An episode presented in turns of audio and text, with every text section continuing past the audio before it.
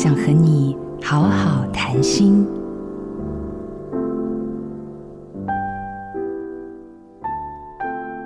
当两个人结了婚，对彼此的期待和要求会有程度上的转变，对方变成自己生活核心的一部分，就好像是自我的延伸。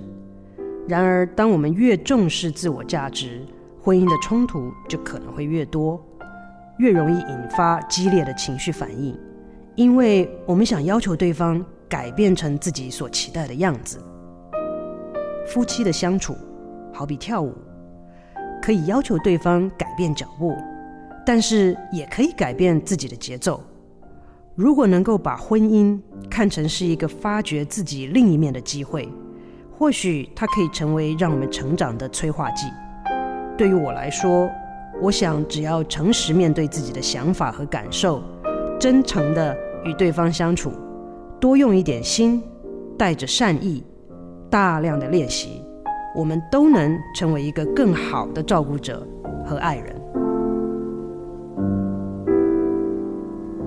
陪自己与重要他人走过命运的十字路口。